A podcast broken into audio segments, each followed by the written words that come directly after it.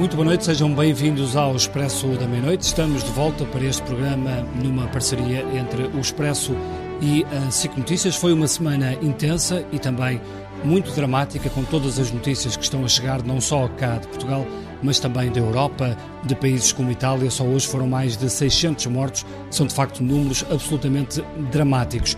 Hoje vamos olhar uh, também para essa vertente, mas uh, para o lado mais económico de toda esta tragédia que está a acontecer. Há pouco ouvimos António Costa apresentar uma série de medidas no plano económico.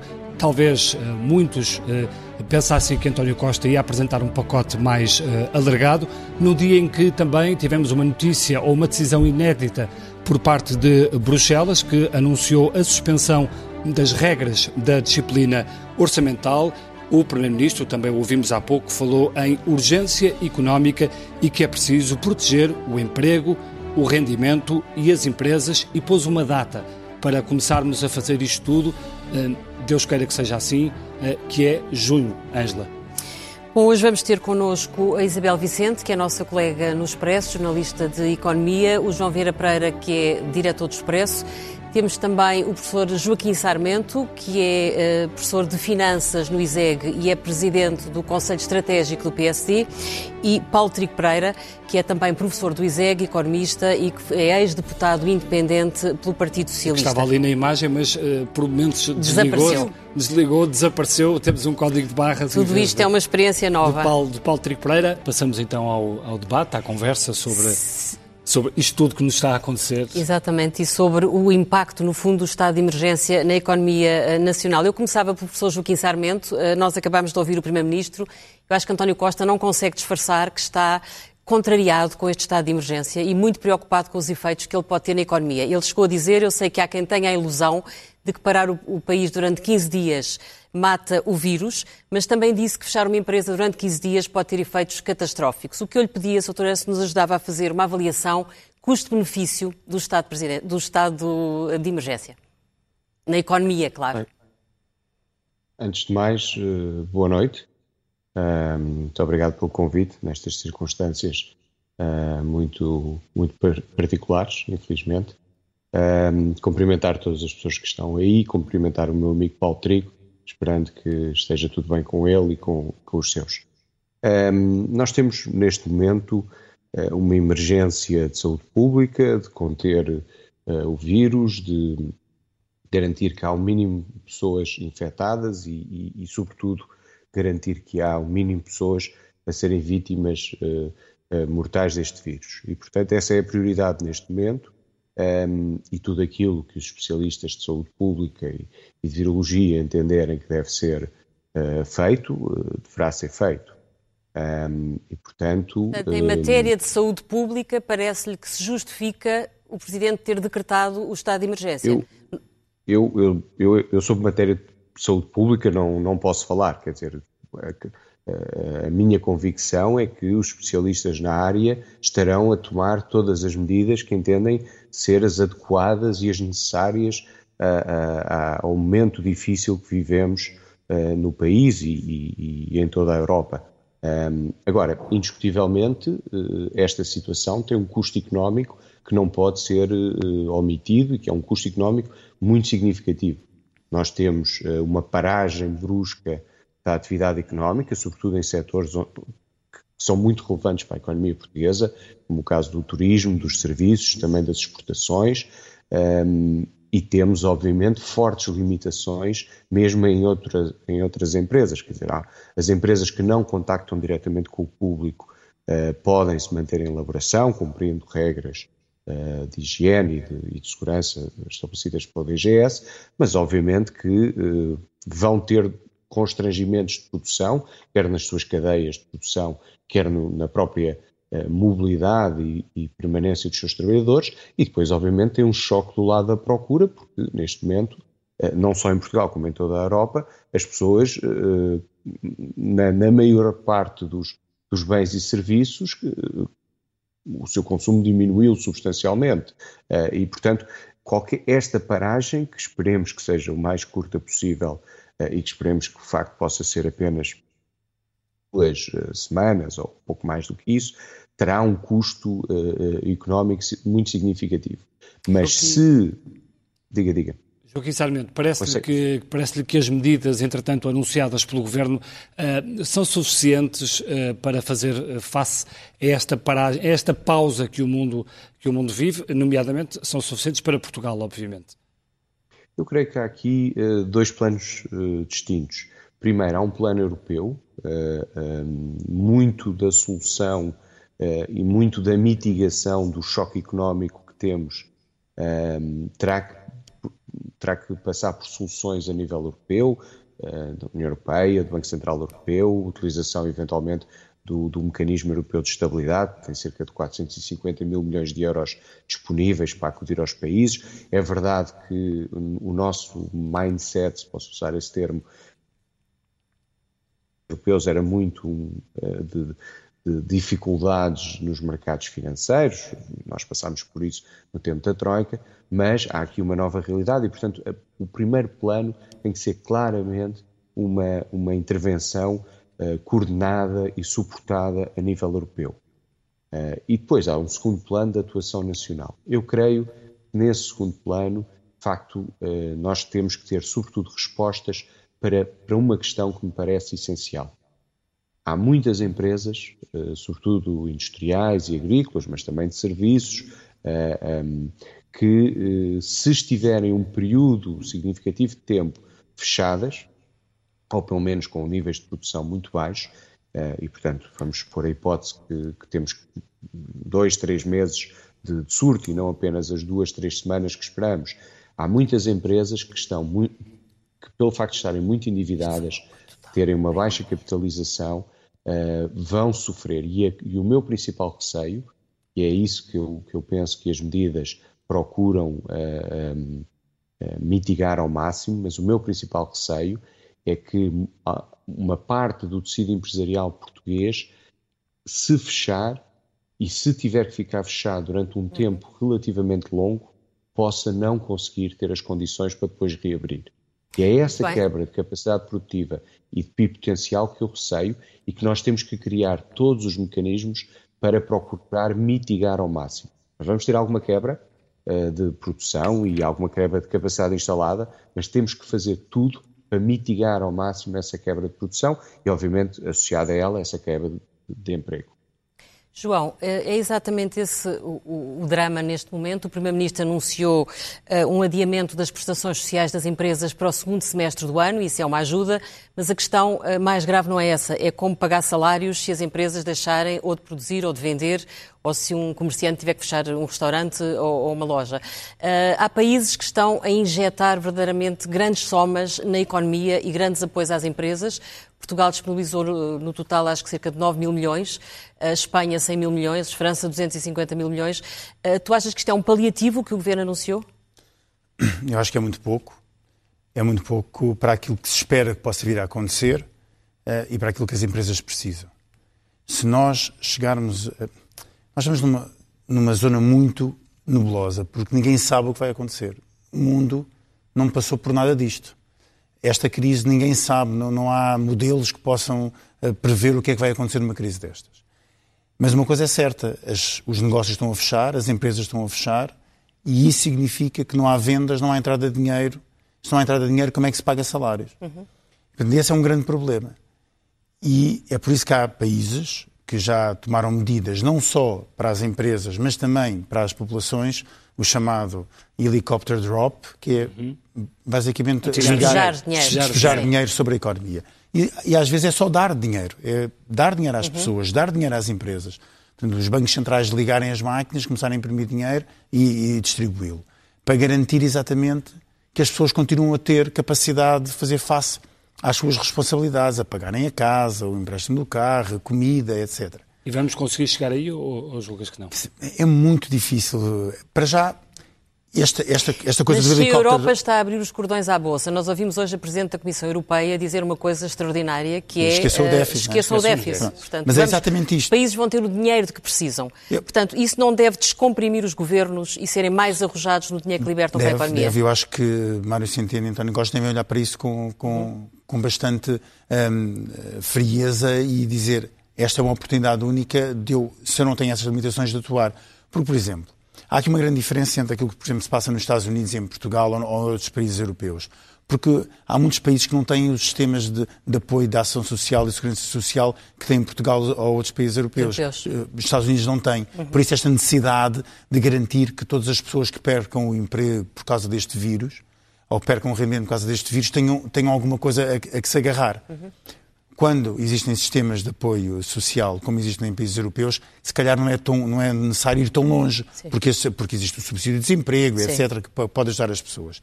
Mas a partir do momento em que desapareceram todas aquelas ideias de que é preciso manter contas públicas, é que de repente, aquela que nós andávamos a discutir há 15, 3 semanas, um mês atrás, de contas públicas uhum. uh, equilibradas, mas achas que esta contenção desapareceu. Governo, mas achas que esta contenção do governo uh, é porque as contas públicas, se calhar, não estão tão certas como andamos durante tantos meses, como dizias? Não, não, eu acho que as contas públicas estão certas. A questão certas é... no sentido de controladas. Porque depois não, também há ao lado a questão não, da dívida contas, pública. Não? É? As contas públicas estavam controladas desde que a economia continuasse a crescer. O problema é que, de repente, Centeno tem um problema nas mãos. É que a economia deixou de crescer. Nós estamos a falar de quebras na produção, no PIB, que podem chegar por mês há economistas que defendem, não em Portugal, mas noutros países, a 50% de quebra do PIB num mês. Uh, nós dizemos e escrevemos do Expresso que, da manhã que há economistas que dizem que a nível anual, no limite, o cenário mais pessimista, podemos estar a olhar para uma quebra de 8,5%. Mas, por exemplo, hoje, hoje, hoje, o Reino é um... Unido, hoje o Reino Unido, o governo do Reino Unido anunciou, Boris Johnson anunciou que vai pagar 80% dos salários a quem está sem trabalho. Hum. Isto é possível imaginar em soluções deste tipo? Eu acho que é possível que se deve imaginar soluções deste é género. Porque, atenção, há uma coisa... Há Bernardo, há aqui uma coisa absolutamente crucial no meio disto tudo. E, e o Primeiro-Ministro esteve muito bem quando hoje disse emprego, emprego, emprego, preservar o emprego. Isso é fundamental, preservar o emprego. E o Primeiro-Ministro apresentou uma medida que já tinha apresentado antes. António Costa disse, bem, há aqui estas linhas de crédito, 3 mil milhões, eh, muito pouco comparado a outros países, mas ok, 3 mil milhões de linhas de crédito, de liquidez, para quem quiser pedir dinheiro emprestado para pagar salários, desde uhum. que não despeçam. Uhum. Mas eu pergunto, vamos olhar para um pequeno empresário o pequeno empresário vai se endividar para pagar para salários, salários ou vai Sim. despedir? Sim. Quer dizer, obviamente todos nós preferíamos que ele se endividasse para pagar salários, uhum. mas há muitos de certeza que a primeira decisão que vão fazer é dizer eu vou despedir. Sim. Por isso é garantir que tem, tem de se garantir que o layoff funciona, que é rápido, que é, lá, que é ágil, ou seja, enviar pessoas para casa, garantir que o, que o contrato de trabalho se mantém válido e dando o Estado, ajudando o Estado em grande parte na totalidade ou em grande parte, pagando o salário dessas pessoas, para depois garantir o quê?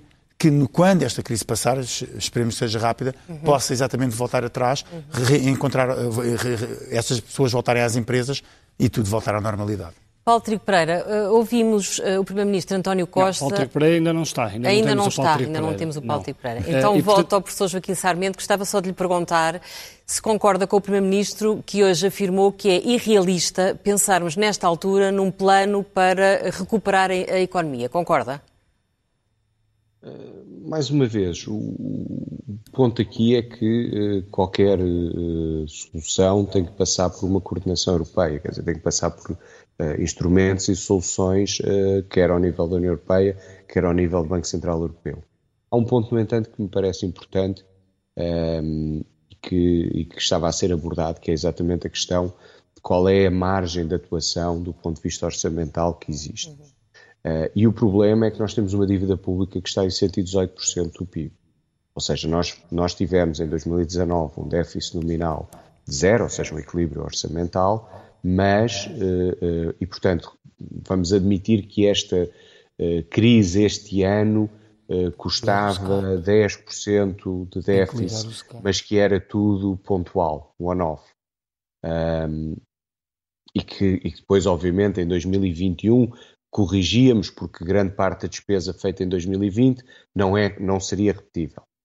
Um, aquilo que a Comissão Europeia veio dizer uh, é importante, mas não é essencial. Ou seja, a questão das regras europeias, obviamente, é importante. É obviamente que os países que violem a regra dos 3% de déficit por via da sua atuação nesta crise, quer seja por aumento de despesa com os apoios sociais e com despesa de saúde, quer seja pela quebra do PIB, naquilo que nós chamamos o, o, os estabilizadores automáticos, ou seja, a perda de receita fiscal e de aumento uh, dos subsídios de desemprego, obviamente não haverá abertura de sanções de procedimentos de déficit excessivos.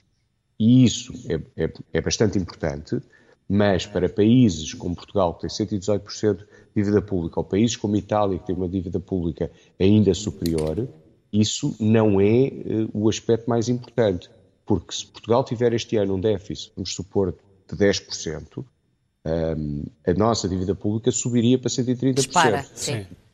Mas a Europa já começou a discutir a possibilidade de eurobonds, não é por acaso, não é? é Porque pronto, tem que acalcular a questão da dívida dos países Corona, que estão a mais... Nossa margem, a, a nossa margem orçamental, a, nossa margem orçamental é muito curta exatamente porque a nossa dívida pública continua muito elevada.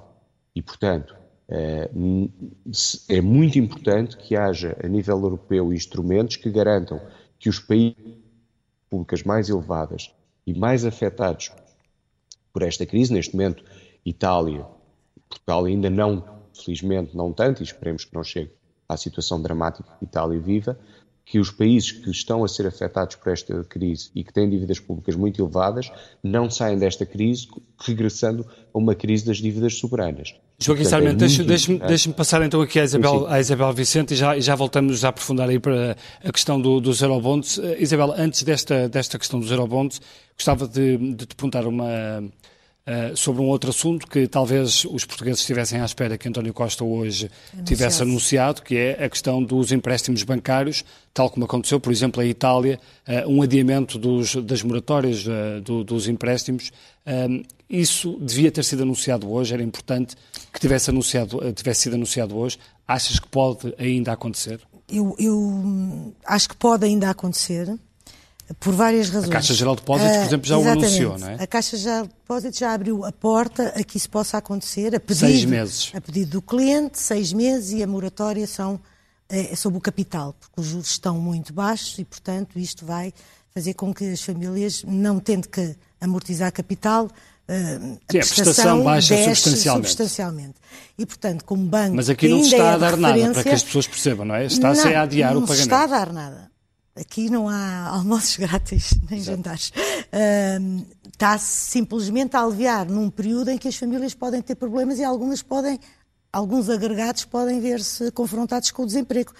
Vai certamente acontecer, já começou a acontecer em alguns casos, noutros pode não ser agora, mas também se a economia, se isto dura, que isto o, o terrível de tudo isto é estarmos a caminhar num território desconhecido. Uhum. Mas voltando àquilo que tu Até se pode querias... estar a prevenir uma falta de pagamento que pode vir a ocorrer. E, exatamente, isso será, famílias, será é? vamos andando conforme as coisas vão acontecendo, mas uh, a, para prevenir a falta de pagamento, e a falta de pagamento ainda pesa no balanço dos bancos, porque o crédito em cumprimento é claro. uma coisa uh, que eles não querem ter, apesar de terem tido já medidas que podem aliviar o, o balanço e, portanto, isso. Enfim, estávamos a recuperar disso e provavelmente vamos voltar a isso. Mas em relação ao crédito à habitação e o crédito pessoal, a Caixa abriu a porta a essa moratória de capital, que neste momento é a pedido do, das famílias, do cliente da Caixa, e que depois ainda sofrerá uma avaliação por parte da Caixa, no sentido positivo ou negativo. Uh, eu penso que estão a ser estudadas uh, medidas mais musculadas e mais uniformes para o setor bancário todo poder atuar nesse uhum. segmento. Mas porquê que achas que não foi anunciado hoje? Está... Porque não alguém está, ainda, a fazer-se difícil? Está ainda... Pode haver alguém que se esteja a fazer difícil, pode haver bancos que não estejam tão... nem todos estejam de acordo com a forma como fazer ou o timing mas, por exemplo, medida. António Costa lembrava, julgo que ontem ou anteontem, que era a altura de os bancos fazerem alguma coisa pelos portugueses, porque os portugueses tinham feito muito pelos bancos eh, no, no, nos anos da, claro, da, crise. ainda estão a fazer, a pagar alguns bancos. Uh, teria sido um bom sinal que os bancos tivessem dito já que... Uh, os bancos por si, os bancos querem, tenham essa ideia, querem apresentar isso de uma forma diferente e já com mais pormenores e detalhes. É o que eu espero dos bancos, atenção. E pelo que tenho, pelas conversas que tenho tido, é isso que se está a trabalhar. Trabalhou-se primeiro a questão das empresas e a APB, que representa os bancos, e obviamente os bancos, um, estão a trabalhar esse cenário com, uh, com, o Banco de Portugal e com o próprio Governo. Portanto, penso que isso possa, para a semana, seria o ideal isso acontecer, até para tranquilizar um bocadinho as pessoas. Ninguém compreenderia que o próprio governo não entrasse nessa frente a partir do momento em que os portugueses Sim, sentem que, de facto, sinalizou isso. ajudaram muito a banca nos últimos anos. Isso, isso sinalizou isso, e isso vai ser preciso até para, porque o desequilíbrio vai ser medonho, e está a ser, e vai ser já neste mês, e no próximo, e no próximo. Porque isto, o terrível da situação é não sabermos até quando é que isto vai durar.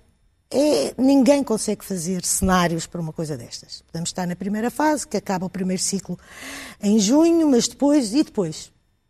Uh, estamos de quarentena agora 15 dias e uh, uh, depois o que é que vai acontecer? Temos medidas para estes, para, para estes meses e depois? Uhum. Depois é preciso fazer mais.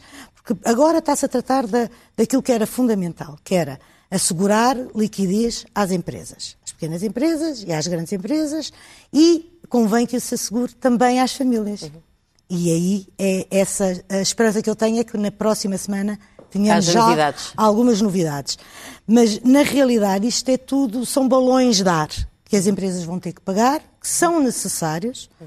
e que nesta. Isto para, nesta, os, bancos, isto para os bancos, este alívio para os clientes é um, é, é, é, complicado de gerir, é muito complicado de gerir. Eu acho que para os bancos mais vale gerir este alívio para os clientes do que ter clientes a falhar. Uhum. Porque aí é que vai ser muito complicado. Perdem o negócio. E, e, isso já aconteceu. E esta crise não se compara com a crise que nós vivemos, a última crise e o que fez uhum. a Troika uh, chegar a Portugal. Uhum. É uma crise completamente diferente, uhum. imprevisível em tudo e que não é só do ponto de vista económico, também a outra afetou socialmente as pessoas, mas esta está a afetar muito mais. João, sim. Sim. Aquilo que, um, aquilo que nós sabemos neste momento é que realmente, uh, quer por indicação do Banco de Portugal, quer por indicação da APB, já foi transmitido uh, por parte de que havia esta vontade dos bancos de, de fazerem estas moratórias de capital sobre os créditos à, à habitação. Só que depois há aqui pequenos pormenores, nomeadamente sobre quais são as regras que os bancos têm a obedecer face ao BCE. Uhum. Nós não nos podemos esquecer que nos últimos anos as regras de supervisão e de sobre o olhar sobre o mal parado cresceram imenso e as exigências dos bancos são enormes. Porque nós lembramos que houve muitas coisas estranhas que passaram no passado e que Sim. obrigaram os, os, reguladores a apertar. Sim. E agora não podem, de repente, essas regras têm de ser cumpridas, portanto, tem de ser o próprio Banco Central Europeu, que coordena a supervisão a nível europeu, dizer assim, bem, vamos facilitar essas regras. Só depois disso estar fechado é que os bancos podem claro. dizer como é que vão olhar para isto. Porque, por exemplo, no dia, em termos de, em, em termos de, de, regras bancárias, no dia em que uma pessoa não paga, mesmo que o banco lhe dê uma moratória, uhum. isto pode ser considerado que é um mal parado do banco. E a pessoa okay. entra numa espiral e vai uhum. para aquelas listas negras do Banco de Portugal, etc. E ninguém quer que isso aconteça. Uhum. Portanto, têm de ser criados os mecanismos para que isso sim, para que não aconteça. Agora, eu tenho convicção, em todas as informações que temos, é que isso vai avançar e, portanto, vai haver uma espécie de moratório, não sabe por quanto tempo das pessoas pagarem parte do crédito de habitação. Uhum.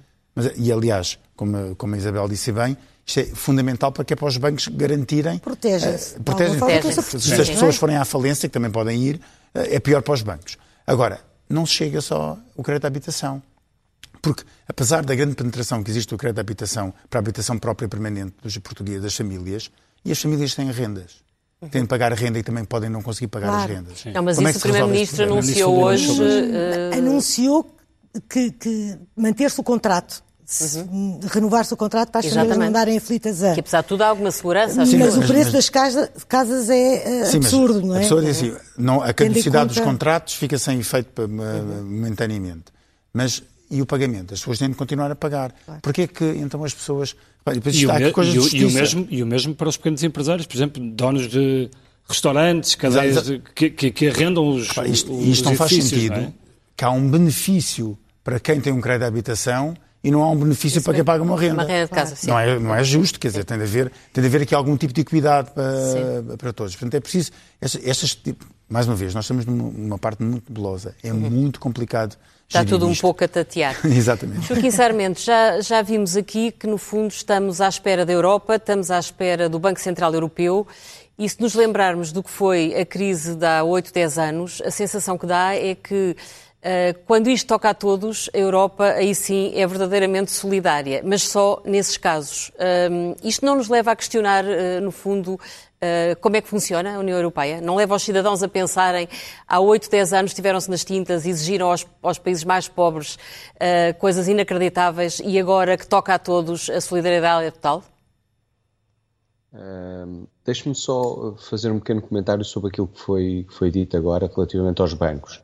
Uh, a grande questão uh, de aquilo que eu acho que é fundamental ser feito é um programa que permita o incumprimento, seja das empresas, seja das famílias, o incumprimento que decorra, digamos, nestes próximos meses, possa ser transformado em dívida de, de, de médio prazo. Um, e, portanto, isso tem várias maneiras de ser feito, mas há um ponto que é fundamental, é que eh, se isso não for feito com algum tipo de garantia ou de alteração das regras de supervisão, as duas hipóteses, isso uh, resultará num aumento de imparidades dos bancos e, portanto, numa, numa deterioração dos seus rácios de capital e, e nós sabemos que a situação da banca portuguesa melhor do que há 5 ou 10 anos atrás, mas mesmo assim ainda não suficientemente robusta para aguentar uh, um, um, nível de imparidades muito elevado que poderia surgir uh, se não houvesse um plano que garante que estes incumprimentos uh, transformados em, em, em, nova dívida, no fundo, ou, ou, ou um, ehm, colocados como pagamento mais à frente, não, não impliquem imparidades. E uma nova crise no sistema financeiro, isso então seria o terror. Portanto, esse, esse, é... Esse, esse, é, esse é que é, para mim, o cenário, uh, o pior cenário possível. É depois desta pandemia e desta crise uh, de saúde pública e que, e que, a Itália está a atingir proporções uh, dramáticas, seguir-se uma crise económica e depois uma crise financeira. E esse é que é o cenário que, que ninguém quer e que eu espero que os decisores a nível europeu e depois em cada um dos países consigam atuar de forma a, a estancar um problema económico muito no, no, no, seu início. Agora, eh, nós temos que ter eh, a noção, e eu acho, eu acho que essa eh, discussão nunca foi feita em Portugal, enfim, também não é agora o momento de a fazer, mas, mas talvez valesse a pena um dia mais tarde fazê-la, é que a zona euro tem regras muito específicas e a zona euro, um, repara, aquilo que aconteceu há 10 anos atrás apesar de tudo, uh, uh, os instrumentos que foram criados para a zona euro ajudaram bastante os países em dificuldade. Repare, a Troika, os empréstimos europeus da Troika estão, têm uma taxa de juros de cerca de 2%, numa altura em que Portugal tinha taxas de juros sobre a sua dívida pública médias, já nem vou falar das de mercado, médias em torno de 5%, e portanto não, não podemos eh, nós passámos por uma crise muito difícil, começou em 2008 e que se estendeu até 2014, até à saída, à saída limpa do programa da Troika. Eh, passámos, de facto, por muitas dificuldades, mas teríamos passado por dificuldades muito piores, e basta olhar, por exemplo, da Grécia, se, por um lado, não tivéssemos os instrumentos europeus que foram criados uh, no seguimento da, da crise das dívidas soberanas, e, por outro lado, não tivéssemos sido capazes de cumprir uh, o memorando de entendimento e de, e, de, e de, regressar aos mercados. Agora, nós estamos numa situação diferente daquilo que foi 2008 ou daquilo que foi 2010. Deixa-me deixa, um... deixa pegar nessa, nessa sua deixa para, para, para, perguntar aqui ao João, em relação a esta diferença, uh, João. Uh, o facto de esta não ser uma crise só dos países periféricos e de agora incluir também a Alemanha, uh, que não é indiferente, vai, vai fazer com que esta crise seja gerida de forma diferente que tenha de ser gerida de forma diferente? Eu acho que sim, quer dizer, a Alemanha até já há pequenos sinais, ainda são pequenos e ternos sinais de que a Alemanha pode aceitar determinadas condições que não aceitava antes. Aliás, há uma aceitão, há, uma, há, há, há já um os, sinal os enorme. Eurobonds, não é? Que... Não, os eurobonds ou os coronabonds são, foi... são, obviamente uh, uh, uh, uma hipótese, mas a partir do momento em que a própria União Europeia diz acabaram-se o limite dos déficits, esqueçam lá isso que é do déficit e da dívida, porque agora estamos em, em período, não estamos, estamos, em período de guerra, não, uhum. não, não, vamos estar, estar, com esses pormenores, é algo que a Alemanha tem de estar completamente de acordo a fazer. Só isso é um, é um grande sinal de que as coisas podem evoluir para, para, para algo diferente.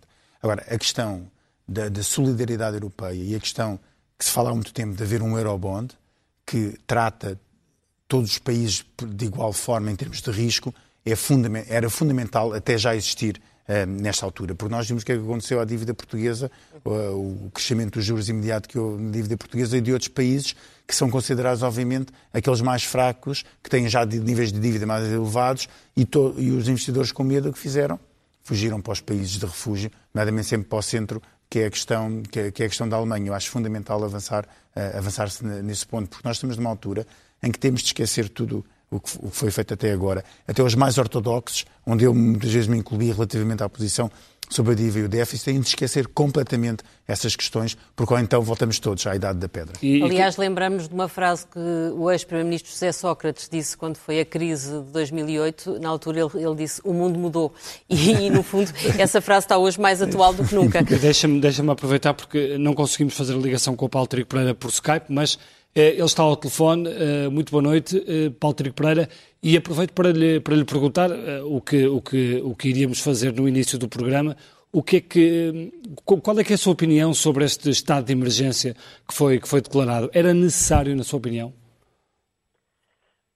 Eu acho que o estado de emergência, para mim, bem, boa noite a todos. Boa noite. mais, e também que Não o podemos ver, mas podemos ouvir. Sim, exatamente. Uh, eu, eu, o estado de emergência, no fundo, é um chapéu uh, que permite o governo tomar medidas um bocado mais radicais e mais drásticas.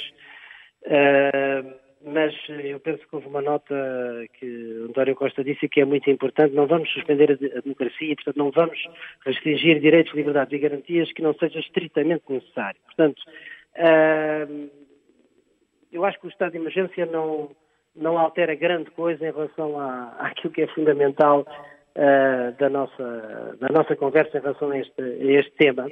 Mas eu já agora, se, é, se fosse possível, eu queria fazer uma ponte com aquilo que eu vi o João Vieira Pereira dizer agora e uh, só, só vi uma parte do programa, porque estava aqui a tentar o problema da, da, internet, mas... Estava a tratar do router, não é? Exatamente. o router não ligava. O router estava aqui em problema. Uh, mas eu, eu acho que, quer dizer, há duas ou três ideias uh, essenciais que eu gostava de transmitir. A primeira, uh, que aliás o, o meu colega também, Francisco Gonçalves, acabou de dizer, e eu também estou de acordo, ah, nós estamos todos lembrados do que é que era 2009, não é? E, portanto, agora eu quando ouço, gosto muito de ouvir, uh, digamos, a, a Presidente da Comissão dizer que vamos flexibilizar vamos flexibilizar tudo, está tudo flexibilizado. Está as ajudas de Estado, portanto, nós podemos dar e fazer uma injeção de capital na TAP que vai ter problemas. Uh, vamos flexibilizar o critério do, do déficit, vamos flexibilizar, uh, uh, digamos, os fundos estruturais. Destas três coisas, a única coisa que verdadeiramente nos interessa é a terceira, é dos fundos estruturais, porque as outras é uma armadilha e é um risco, porque isto depois acaba, não é? Acaba tudo, e depois temos a dívida não a 120, mas a 140% uh, por cento do PIB. Isso não nos interessa de maneira nenhuma. Portanto, acha que Bruxelas não está a ser verdadeiramente solidário nesta altura? Exatamente. E, portanto, o que nós precisamos é de uh, meter muito claro, porque isso vai ter um impacto, obviamente, no déficit e na dívida, que não pode ser uh, o mesmo tipo de dívida. Ou seja, não pode ser a dívida que é financiada nos mercados. E, portanto, a questão dos eurobonds, para mim, é central e isso tem mesmo que avançar, porque os eurobonds faz toda a diferença. Em termos de, das condições de acesso de Portugal aos mercados de capitais hoje a DBRS nos avaliou, manteve o nosso rating, mas uh, disse que vai reavaliar mais tarde e vai ver. Portanto, nós temos de facto os juros já a aumentar. Uh, pronto, ainda estamos em, em baixo, mas quadruplicou. Quer dizer, aqui há, há, há quatro semanas atrás estávamos a 0,4, estamos a 1,2, cerca de 1, acabamos de ver. Portanto, nós estamos com os juros já a aumentar uh, significativamente. E, portanto, nós não podemos ter, nós não podemos ir aos mercados uh, financiados. Obviamente que há uma parte de obrigações de tesouro que serão compradas por este programa uh, do Banco Central Europeu, da compra de ativos, mas depois tem que haver outra dívida que não tem nada a ver com esta, porque é emitida pelo Mecanismo Europeu de Estabilidade, é comprada pelo Banco Central Europeu e, portanto, e depois chega aos Estados-membros, no fundo é uma injeção de capital nos Estados-membros uh, e que tem que ser completamente separada para que os próprios investidores, gerões de mercado, etc., digo assim, bom, ok, eles até têm 120 mais 10, não é? Mas aqueles 10, eh, que deve ser um juro baixíssimo, porque o mecanismo europeu de estabilidade pode financiar, digamos, a taxas muito baixas, não estamos sujeitos à volatilidade dos mercados, eh, é uma taxa baixíssima, e portanto eu espero que isto, quer dizer, com a tragédia toda que é, mas tenha uma coisa positiva, é que dê dois, dois passos em frente na integração europeia, um nos eurobonds e outro no mecanismo de seguro. Muito bem dos de, depósitos. Isabel, Agora, uh, Isabel, já voltamos assim, já, já voltamos assim. Já voltamos, doutor. Isabel Vicente, um, o Orçamento de Estado para este ano ainda não está uh, promulgado pelo Presidente da República, sabemos que vai ser promulgado para a semana, mas temos a certeza também de que é um orçamento que está absolutamente ultrapassado. Sabemos também que o Ministro das Finanças tem articulado com o Primeiro-Ministro abandonar o Governo, alguns entre junho e julho, uh, previsivelmente para ir para Governador do Banco de Portugal. Tu achas que há condições para que Mário Centeno saia de cena nesta altura? Acho que não há. Não há condições seria provavelmente uma coisa muito altruísta e egoísta, se me é permitido dizer, uh, nesta altura, Mário Centeno abandonar o barco porque ele precisa dele. Já mostrou que é capaz. Uh, aliás, é muito interessante perceber, os próprios bancos temem, aqui há umas duas ou três semanas nós falámos nesse assunto no Expresso, um, e uh, era interessante perceber que uh, a, a, própria banca não via com maus olhos uh, Centeno ir para governador do Banco de Portugal, tendo em conta todas as outras alternativas, mas um, temia muito quem poderia vir a ser o, o ministro sim. das Finanças. Uhum. E, portanto, e nessa altura.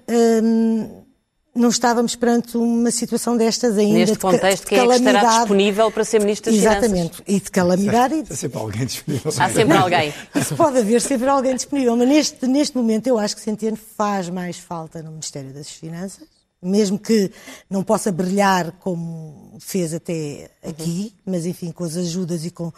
Pode pode gerir a coisa de uma certa Apesar forma. tudo, deixa-me só perguntar-te isto. É possível, é possível fazer este raciocínio, uh, a boa gestão das contas públicas feita por Mário Centeno e as folgas que ele foi conseguindo uh, guardar no, Orçamento de Estado permitem que a situação não seja tão drástica quanto seria se tivéssemos as contas completamente embrulhadas nesta altura? Ah, claro, eh, isso é óbvio, não é? Mas para, para as contas ficarem embrulhadas não é preciso muito. Um mês já uhum. vai embrulhar muitas contas. Portanto, Imagina os meses que faltam até ao final e do para ano. as contas não terem ficado embrulhadas, temos o Serviço Nacional de Saúde com e, graves problemas. Com, com muitos problemas. E que é, João, neste momento, uma das grandes preocupações.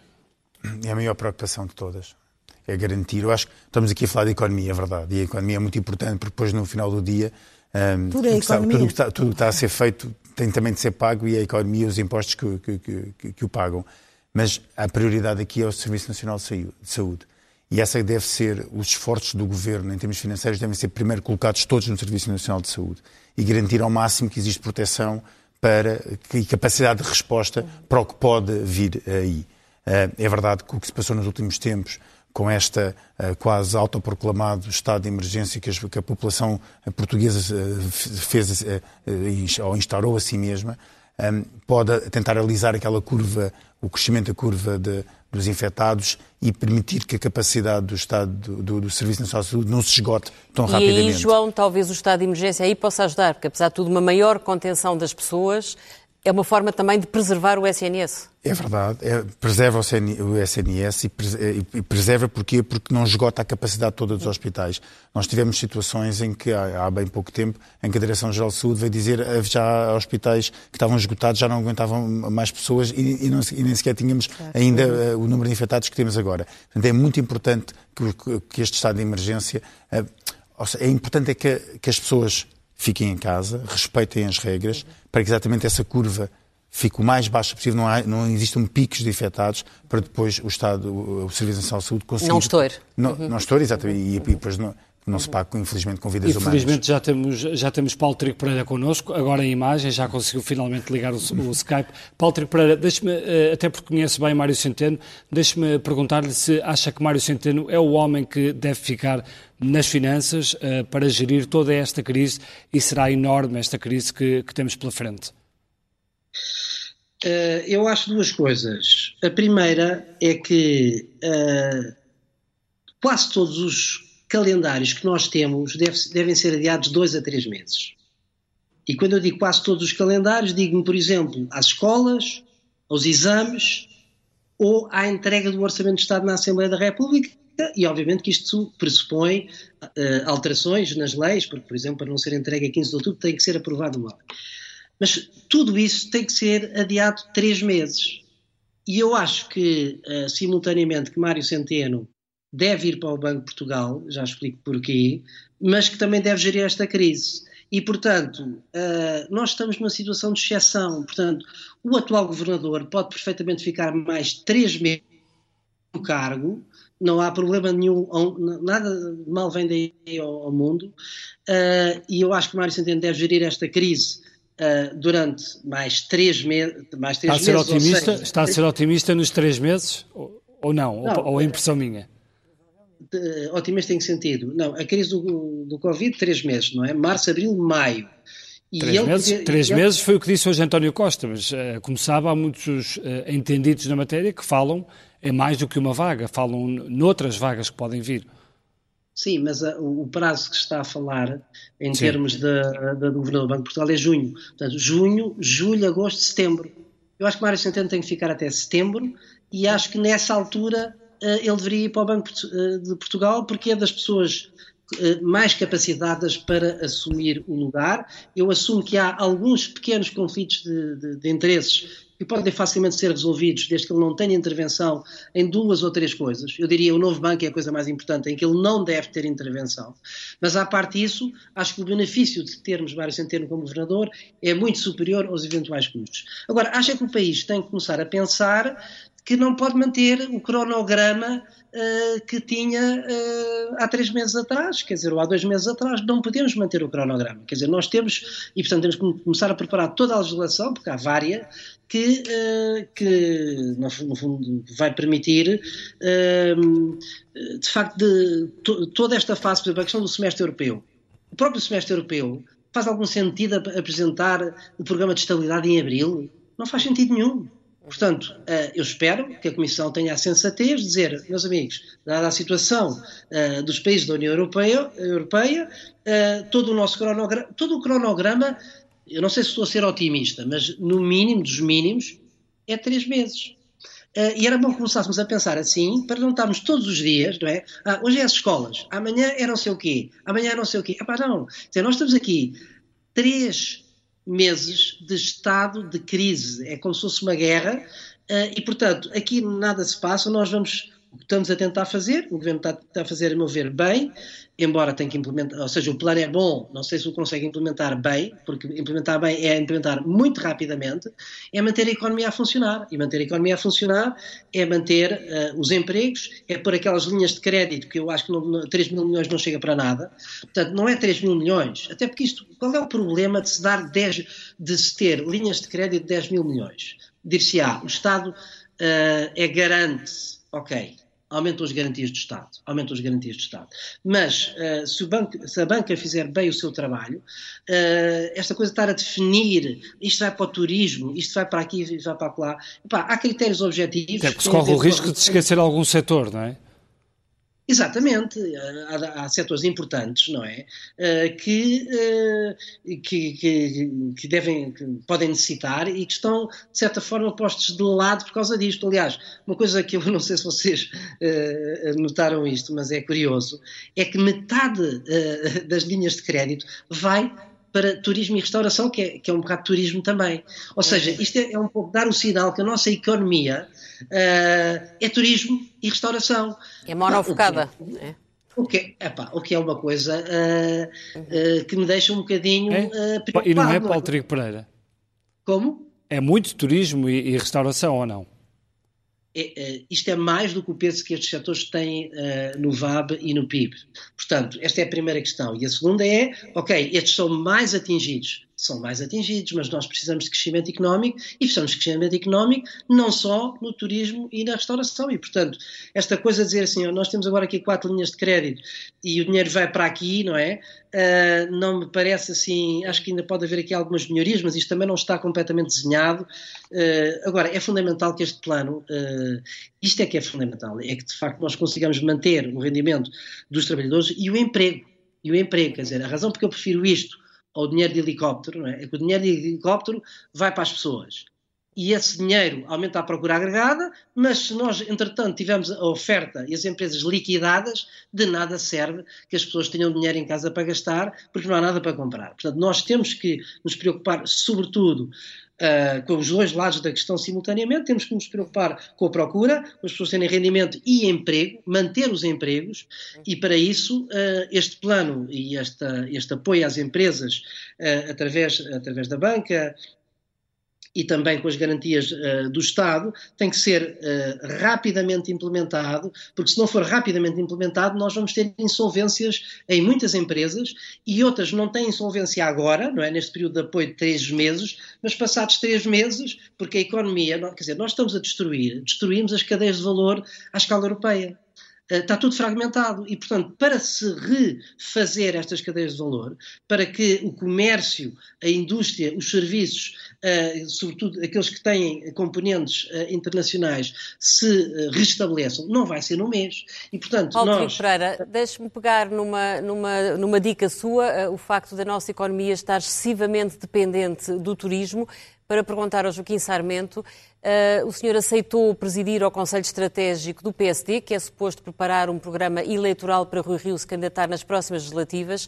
Uma das grandes divergências que ele tem manifestado relativamente ao atual governo tem que ver exatamente com a política económica e com o facto de ser uma economia muito dependente do consumo e do turismo e, e menos musculada na parte das exportações e do investimento. O que eu lhe pergunto é, é se, neste novo contexto em que realmente o mundo mudou, se o PSD deve estar disponível para apoiar o governo nas medidas que seja necessário tomar ou se deve, pelo contrário, trabalhar na expectativa de rapidamente poder chegar ao poder? O PSD, eh, nestas duas semanas, três semanas que levamos de, de, de, crise, tem sido claro em todas as suas intervenções, nomeadamente o Dr. Rui Rio. Eh, o Governo terá todo o nosso apoio, quer nesta fase de emergência em que é necessário tomar medidas, como foram tomadas hoje e, durante esta semana relacionadas com a contenção da, da pandemia e com o combate ao vírus, e terá também todo o nosso apoio nas medidas quer de, como eu dizia no início, e agora o Paulo Trigo também, também o referiu, de manutenção das empresas e dos empregos, uh, que é fundamental não perdermos uh, capacidade produtiva, ou pelo menos mitigar ao máximo a perca de capacidade produtiva em, em diferentes setores e, e, portanto, também nesse plano, nessa parte económica, o Governo terá o nosso apoio nas medidas que venham, nas que já, nas já existem e, outras venham a ser uh, desenhadas. O PSD também já disse que apoiará um orçamento retificativo, vai ser necessário, obviamente, apresentar um, um orçamento retificativo.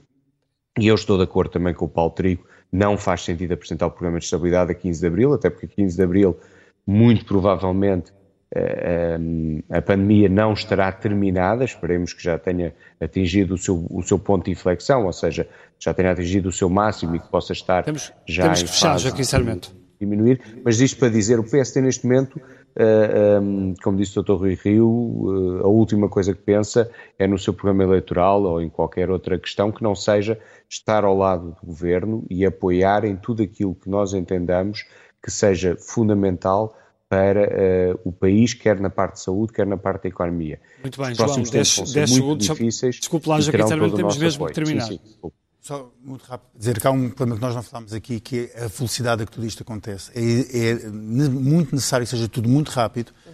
e não podemos esquecer que a administração pública está parada.